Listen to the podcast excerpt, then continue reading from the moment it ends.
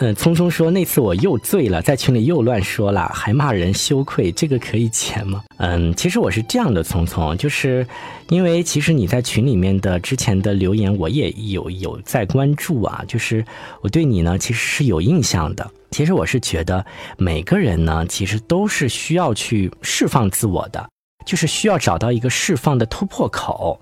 那可能你会觉得在我们这个群里面，反正大家都是网友，然后你可以更加的释放自我。我觉得其实也也无妨，其实也无妨。但是呢，就有的时候我们可以去，嗯，因为必定是一个一个大群，然后我们其实是也要感考虑到比其他人的一些感触。那这个可能是就是我们去都要去学习的地方。